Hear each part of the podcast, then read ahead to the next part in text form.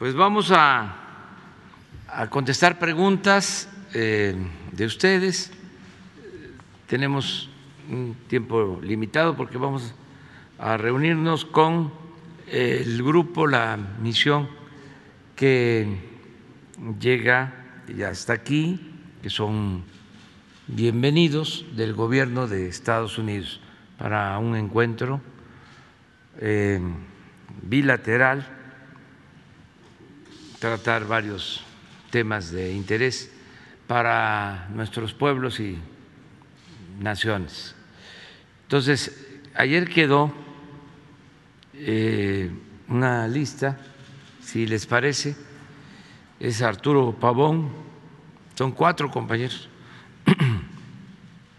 No sé si vino Arturo. Sí. ¿Qué tal? Buenos días, señor presidente. Buenos días a todos.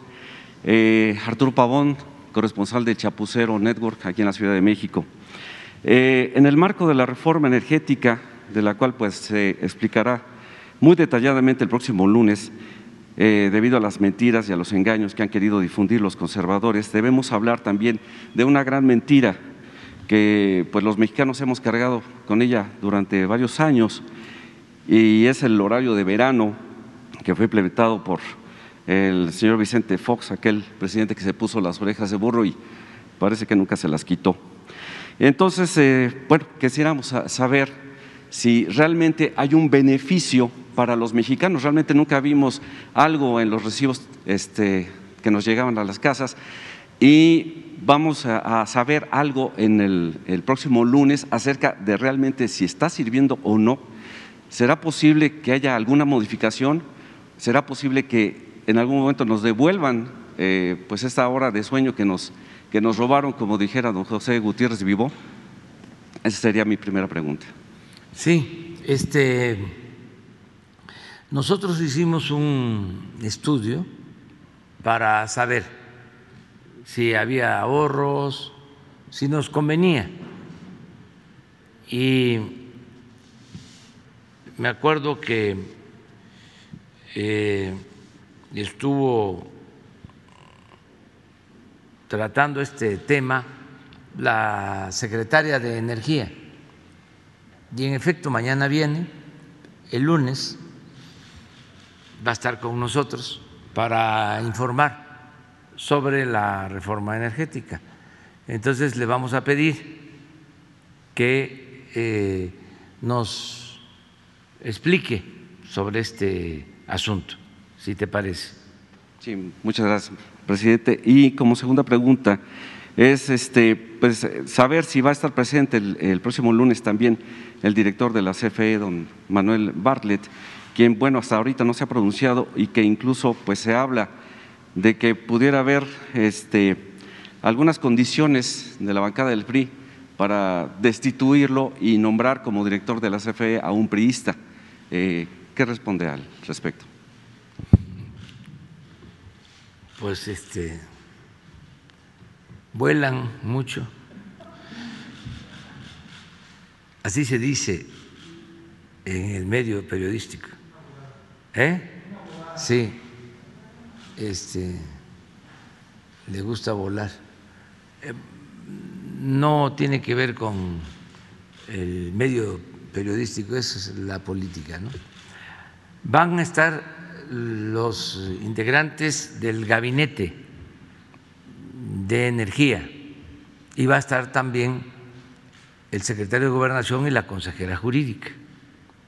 van a estar todos para eh, exponer aquí sobre la reforma energética. Y no hay este, ninguna negociación, no hay moneda de cambio, eso nosotros no lo hemos hecho y no lo haremos.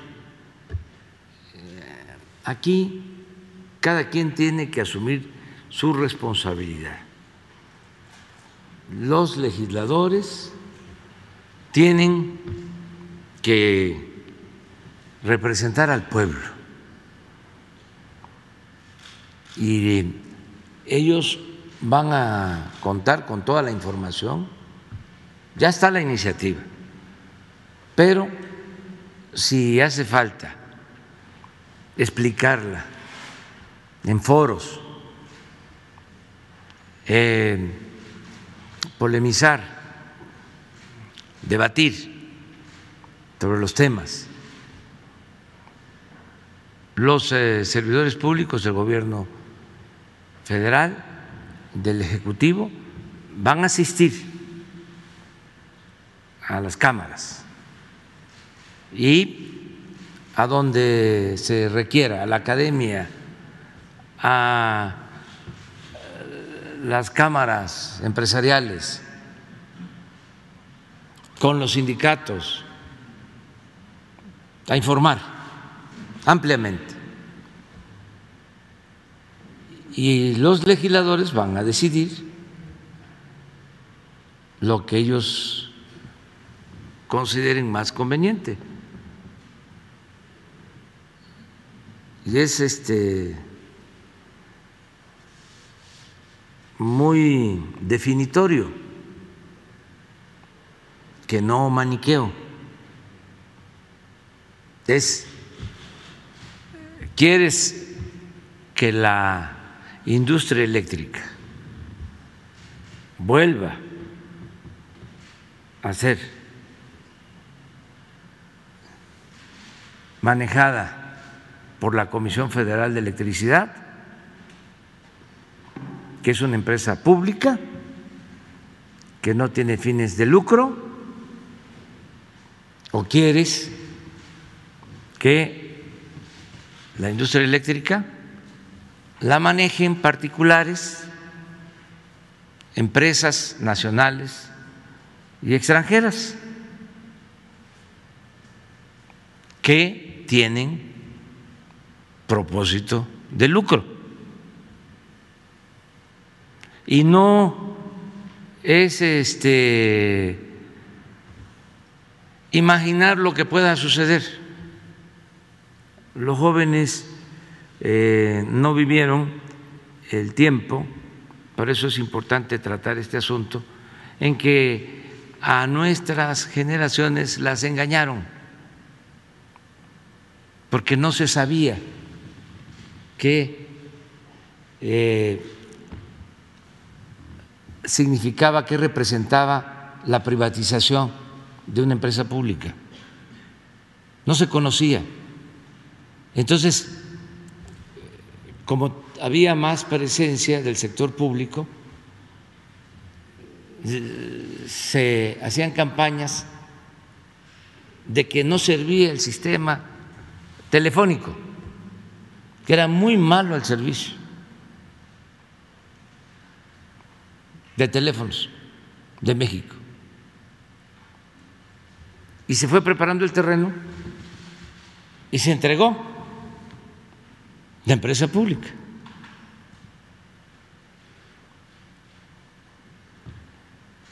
Porque ese era el propósito.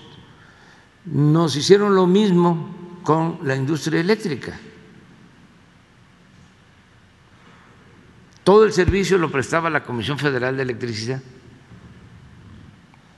que había electrificado todos los pueblos. Y empezó una campaña, nos vamos a quedar sin luz,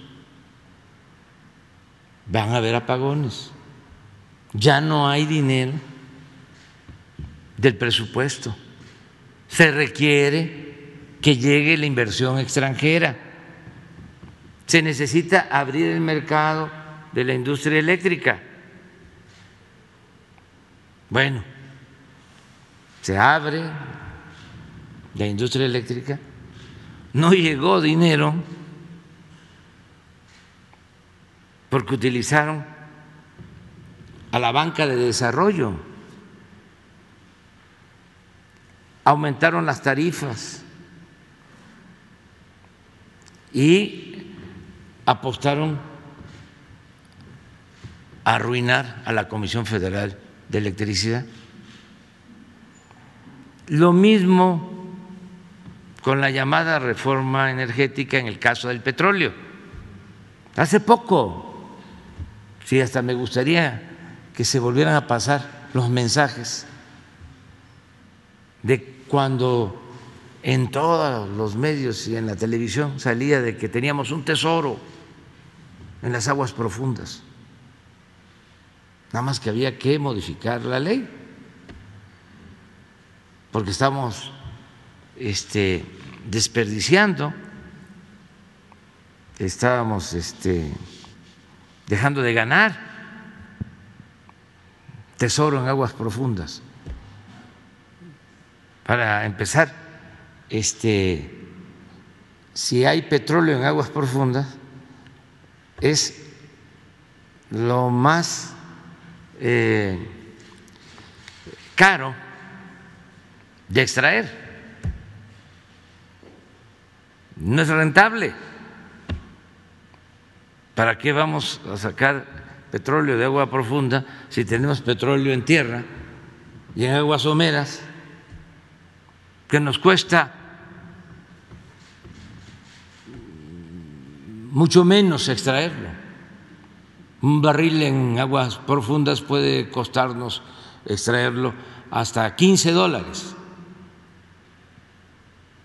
Y estamos extrayendo petróleo porque cambió la política en tierra o en aguas someras a 5 dólares del barril. Pero todo era para beneficio de las empresas.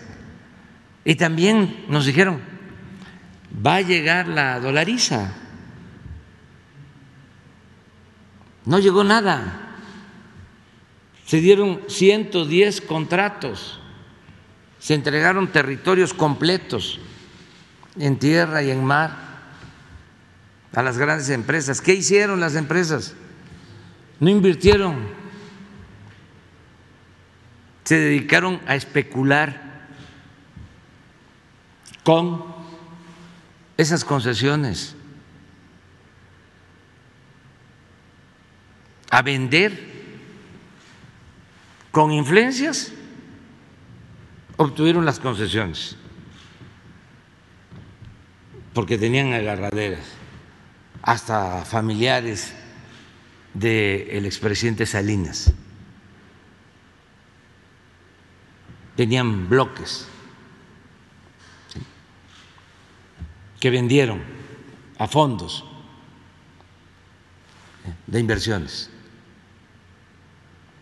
o otras empresas que este, están vendiendo sin haber invertido nada, pura especulación. Y desde luego no hay producción. ¿Qué nos dijeron? Pero eso fue hace cinco años, no hace mucho. Nos dijeron que para estos tiempos íbamos a estar extrayendo tres millones de barriles diarios. ¿Cuánto estamos extrayendo? Un millón setecientos sesenta mil. Y eso porque lo está haciendo Pemex. Los particulares que obtuvieron esas concesiones ¿Cuánto están produciendo? Los que, iban a, llegar a una producción de 3 eh, millones de barriles diarios, 20 mil barriles diarios. Es toda la producción. Entonces, han engañado al pueblo. Por eso, vamos a informar a detalle ¿En qué consistió la reforma energética? En materia de electricidad. ¿Por qué tienen subsidio las empresas? ¿Por qué el OXO o las tiendas OXO pagan tarifas más baratas que lo que paga un usuario de una familia de la clase popular o de las clases medias. ¿A qué se debe? ¿Quién recibe el subsidio? ¿Qué será? Otra mentira. Es que se subsidia la luz. ¿Y a quién se le da el subsidio? ¿Al usuario? No, a las empresas. ¿En qué lugar del mundo se subsidia empresas? Entonces, los legisladores van a poder resolver y no hace falta ningún acuerdo eh, en lo oscurito, ni nada a cambio. Ellos van a tener que decir eh, a la gente por qué votaron en favor de una postura o de otra, con toda libertad. Gracias, presidente. Ya por último, eh, ahora que va a ir a Baja California, eh, los, eh, los gaseros de allá, los establecidos, los que cumplen con las normas, que han cumplido con el precio máximo de venta del gas allá en Mexicali, nos han dicho que hay unas empresas a las que les llaman terciarias que están comprando el gas de una manera pues ilegal, la surten en predios que no tienen ninguna norma de seguridad eh, la gente va y les compra a menor precio, eh, obviamente pues eh, arriesgando su vida porque son lugares que no están adecuados para, para, surtir. Cuando va la Profeco a, revisar por las denuncias, pues se encuentran que son predios que no tienen este, ni número ni nada y como no existe la empresa, Profeco entonces dice, yo estoy imposibilitado porque no es una empresa establecida y hasta ahí se queda. Entonces nos piden los gaseros de allá de Mexicali que ahora que va usted, por favor los escuche y preste atención a, esa situación. Sí, estamos eh, atendiendo eso, porque hay guachicol de gas y hay estas empresas que incluso eh, se dedican al contrabando y no tienen instalaciones, algunas no tienen ni permiso, nada, este, y están operando, pero ya se está actuando sobre eso. Muy bien. Este, Adriana Flores. Buenos días, presidente. Adriana Estela Flores del Instituto Mexicano de la Radio. Yo le quiero preguntar acerca de este acuerdo que están trabajando en materia de seguridad, este entendimiento bicentenario con las autoridades de Estados Unidos. El canciller Ebrard ya dijo que se quiere dejar atrás eh, la iniciativa Mérida por su carácter asistencialista, que se busca un cambio de enfoque, pero yo le quiero preguntar dos eh, cosas respecto a este acuerdo. ¿Cómo se va a cambiar o qué acciones va a implicar en el tema de la política migratoria? Y la segunda es si usted considera que en todas estas negociaciones va a impactar de alguna manera eh, la reciente presencia en México de los presidentes de Cuba y Venezuela, eh, este último país considerado por Estados Unidos como amenaza inusual y extraordinaria a la seguridad interior. Esa sería mi primera pregunta, presidente. Sí, mire, en todo acuerdo con eh, Estados Unidos o con cualquier gobierno, lo primero, pues es el respeto a nuestras ah. soberanías. No se puede hacer ningún acuerdo si no hay respeto mutuo a, en este caso, nuestra constitución, a nuestra independencia, pero es el mismo caso de ellos, de cualquier gobierno extranjero. Tiene que defender su independencia, tiene que defender su soberanía. No pueden haber gobiernos eh, sometidos.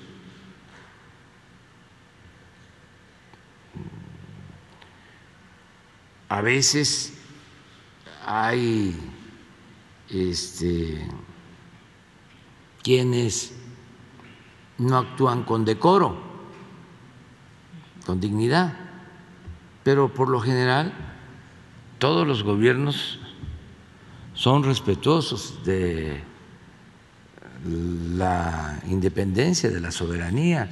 En el caso de política exterior, México tiene una amplia tradición de respeto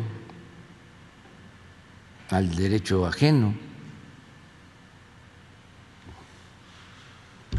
Es este nuestro emblema principal desde la época del presidente Juárez, entre los individuos como entre las naciones. El respeto al derecho ajeno es la paz. Entonces, es un diálogo eh, respetuoso, siempre ha sido así.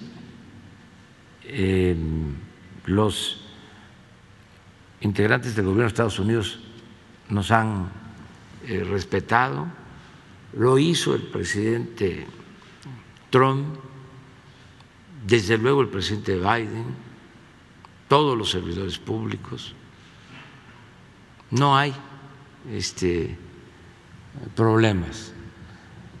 Y nosotros, pues somos libres y podemos invitar a cualquier gobierno a que nos visite, como nos invitan a nosotros a ir a otros países.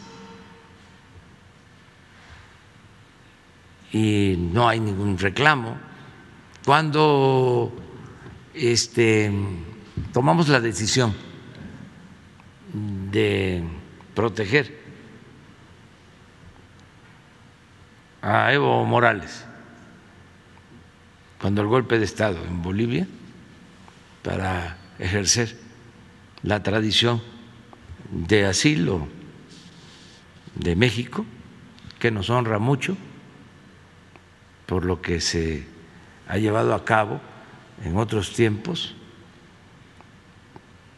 sobre todo lo que hizo el general Cárdenas con la comunidad judía, con españoles y con muchos perseguidos políticos. Entonces, cuando tomamos esa decisión, pues no le avisamos al gobierno de Estados Unidos, ni ellos se atrevieron a decirnos nada. Fue una decisión soberana. Entonces, así están las relaciones. Eh, no hay eh, diferencias, son buenas. Aquí nuestros adversarios conservadores quisieran que nos peleáramos con el gobierno de Estados Unidos han estado apostando a eso. Pero no es así. Ahora el nuevo embajador de Estados Unidos en México es un hombre muy respetuoso y ha estado ayudando para que mejoren las relaciones y por eso eh, esta misión que nos visita ahora y no hay eh, ningún problema. Sobre el plan Mérida, yo creo que terminando la reunión va a haber un pronunciamiento en ese sentido. Si se va a dejar atrás, eh, presidente, eh, porque Estados Unidos entiendo que estaba buscando una actualización y México quiere dejar atrás totalmente este proyecto. De hecho, el canciller dijo que ya prácticamente estaba muerta. ¿Cuál, cuál sería el posicionamiento de México en este cambio? Yo esperaría, ya hoy se informa. Presidente, y si me Gracias. Para no adelantar nada, ¿no? ser también respetuosos de la forma, porque la forma es fondo y si me permite esta pregunta acerca de, un tema también eh, muy importante, el de la memoria. Hace una semana justamente el gobierno federal publicaba documentos en torno al caso Ayotzinapa que causaron pues eh, molestia, inconformidad por parte de las familias que señalaban que esto podría afectar o esta forma de que se revelaron los documentos podría afectar eh, las investigaciones eh, preguntarle si van, qué le responde a las familias y también si van a continuar eh, publicando información que tenía el ejército respecto a este caso.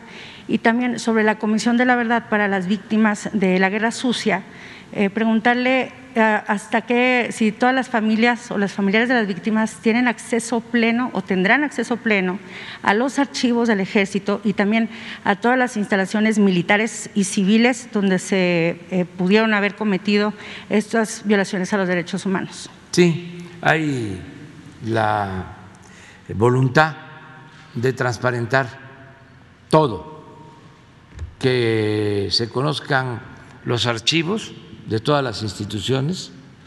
Esa es la instrucción que he dado, por eso el decreto. Y en el caso de Ayotzinapa lo mismo. Tan es así que por eso es esta inconformidad, porque di instrucciones que se revelara todo, que se diera a conocer todo que no se escondiera nada, para que quedara claro que no somos iguales.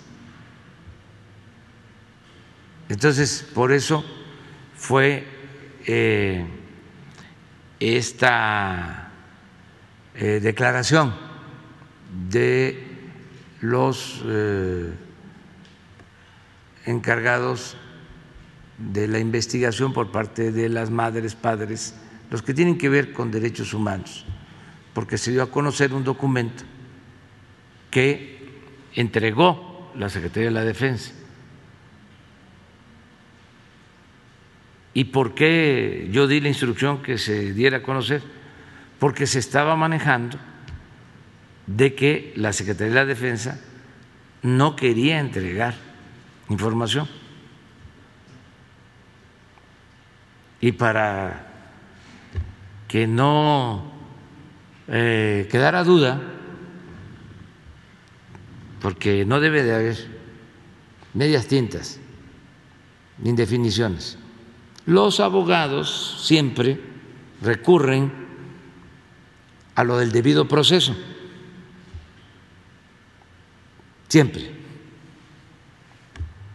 Pero yo tengo también una eh, visión sobre el asunto. Pienso que la transparencia es importante para que este, todos ayudemos y que no haya manipulación ni chantajes, porque el gobierno que yo represento es un gobierno democrático, defensor de los derechos humanos, y no vamos a permitir que nos midan con la misma vara con que antes se hacía a quienes no protegían los derechos humanos o violaban los derechos humanos no somos lo mismo. Entonces, hay en el bloque conservador quienes este, quisieran que fuésemos iguales a los anteriores, para poder decir, ya ven, son lo mismo. No, no somos iguales.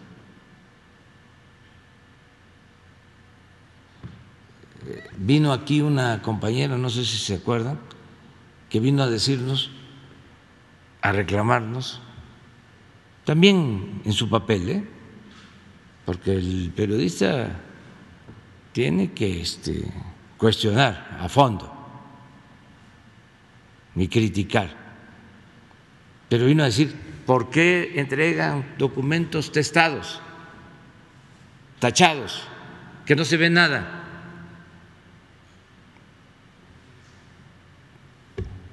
¿Qué interés podemos tener nosotros de entregar documentos así? Yo recuerdo que cuando íbamos a dar a conocer el expediente que enviaron de Estados Unidos, la DEA, la Fiscalía de Estados Unidos sobre el general Cienfuegos, los abogados nuestros de relaciones y de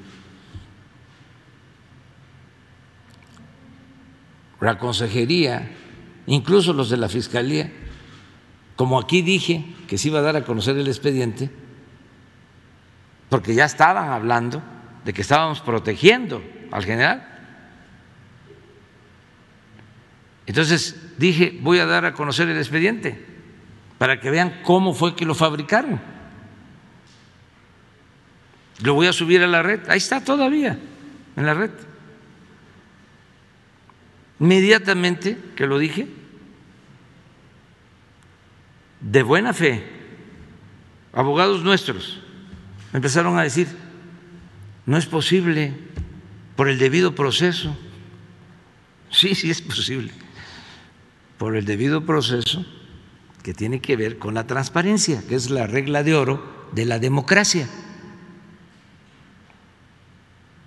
Y entonces si entregamos el expediente sin nombres, imagínense los que estaban a favor, que los hay, ¿eh? de estas intervenciones de agencias extranjeras, lo que iban a decir, tacharon todo todo es una faramaya, pura simulación, son lo mismo. Y dije, no, se entrega completo.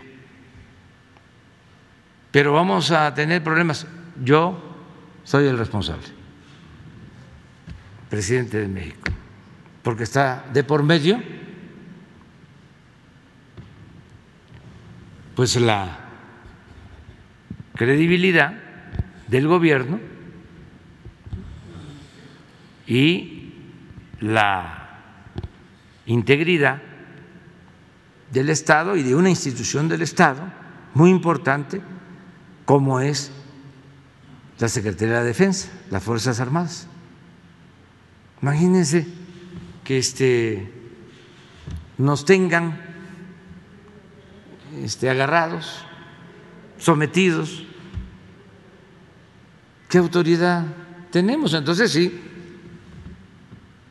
ni nos piden permiso y se meten y violan nuestra soberanía, como era antes. Allá decidían, a ver, vamos a poner en práctica el plan, y lo bautizaban rápido y furioso y vamos a meter armas a México. Nada más, fíjense lo este, inteligente, ¿no? La estrategia tan profunda, tanto profesionalismo. Vamos a poner unos sensores en las armas y metemos armas de contrabando. Y esas armas van a llegar a las bandas de delincuentes y así vamos a agarrar a los delincuentes. Eso era el rápido y furioso. Como estaban penetradísimas las instituciones de México, la entonces Procuraduría, ya no llegaban las armas y ya lo sabían de las bandas. ¿Qué sucedió? Metieron todas esas armas, ocasionaron crímenes, provocaron crímenes con esas armas. Fue una violación flagrante a nuestra soberanía. y no pasó nada. Se metían hasta la cocina. Eso ya no. Por eso la reunión de hoy es importante.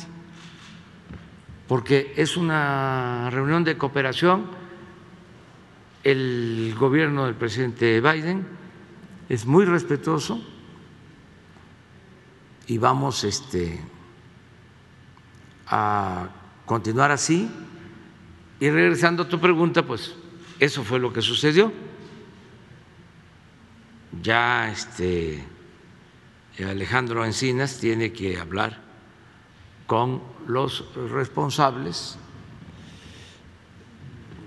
de la investigación por parte de las madres, de los padres, explicarles que eh,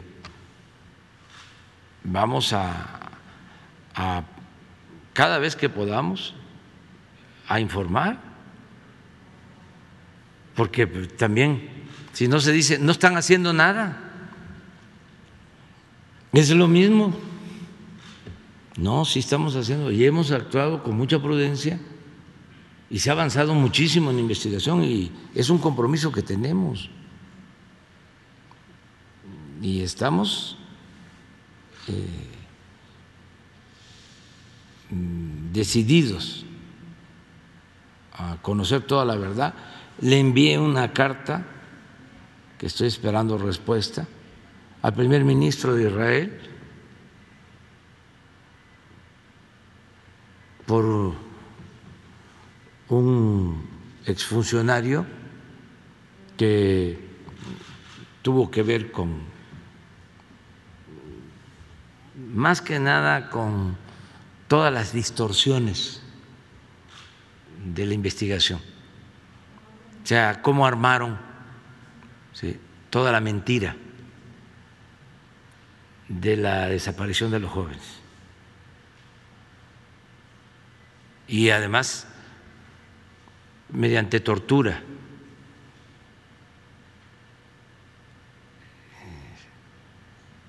para este, engañar. Israel no puede este, ser refugio de torturadores, con todo respeto. Ningún país, pero Israel menos.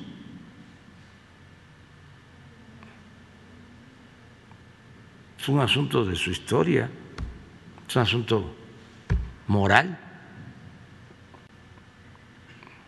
No se puede proteger a torturadores. Ah, pero es que teníamos empresas que estaban vendiendo servicios de seguridad y son empresas de este, nuestro país que tenían comunicación con estos funcionarios y tenemos que protegerlos? No,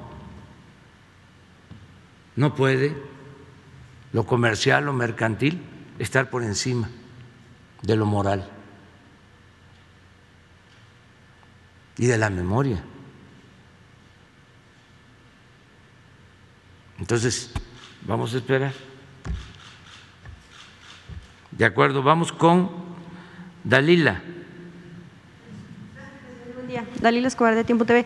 Eh, preguntarle sobre este tema también de la reunión, ¿con qué información llega también México en torno al asunto de migración, que también pudiera ser un tema de seguridad? Saber si encontraron indicios de que detrás de este fenómeno, pues no tan común de personas haitianas que llegaron a la frontera entre Acuña y Texas, eh, o había bandas del crimen organizado detrás o, o que iban más allá del tráfico de personas, si encontraron indicios de células, ¿qué información llega a México a esta reunión?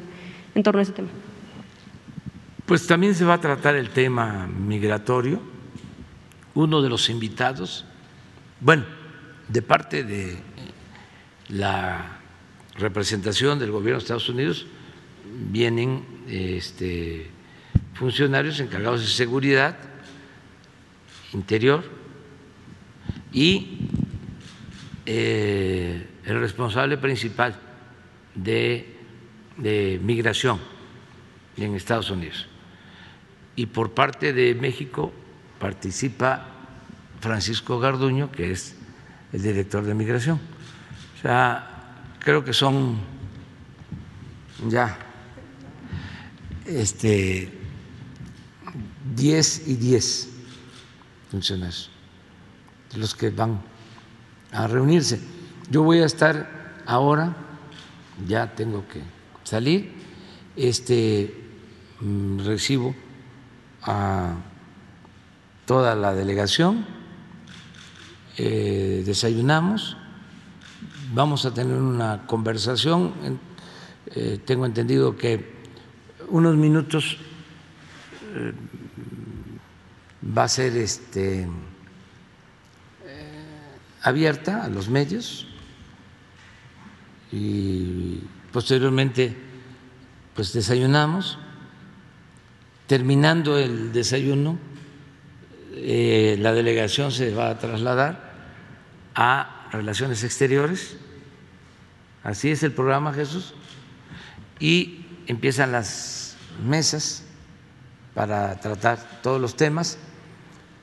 Al final, considero que puede haber un comunicado conjunto o eh, la delegación de Estados Unidos informa, si así lo decide, y nosotros vamos a informar. Solo si de parte de México sí llegarán con este tema que tiene que ver o que pudiera estar relacionado junto, justo eh, con grupos del crimen y la corresponsabilidad que ha pedido México también con Estados Unidos por el tema de tráfico sí, de se va a tratar todo y además eh, debe de tomarse en cuenta que cuando se lleva a cabo una reunión de, de este tipo es que ya hubieron otras que se han eh, realizado, eh, si no así de manera conjunta, si entre partes o por temas, mm, lo de seguridad, lo migratorio, este, el desarrollo, mm, otros temas. Pero esta es una reunión, vamos a decir, eh, integral y creo que muy importante, mucho, muy importante, y no tengo duda de que eh, van a ser muy buenos los acuerdos y va a salir fortalecida nuestra relación con el gobierno de Estados Unidos. Va a ser una muy buena reunión en beneficio de nuestros pueblos, en beneficio de nuestras naciones. Gracias, presidente. Tenía... me tengo que ir porque Sí, tenía dos temas puntuales, pero sé que ya tiene que salir. No sé si después me, me diera, mira, quedarían, eh, quedas tú de nuevo, Dalila, y Erika. ¿Sí? ¿Sí? Este, nos vemos porque luego voy a la laguna. Terminando el desayuno, voy a este, Lerdo, Durango, a lo de agua para la laguna. Yo creo que sí. sí. Nos vemos.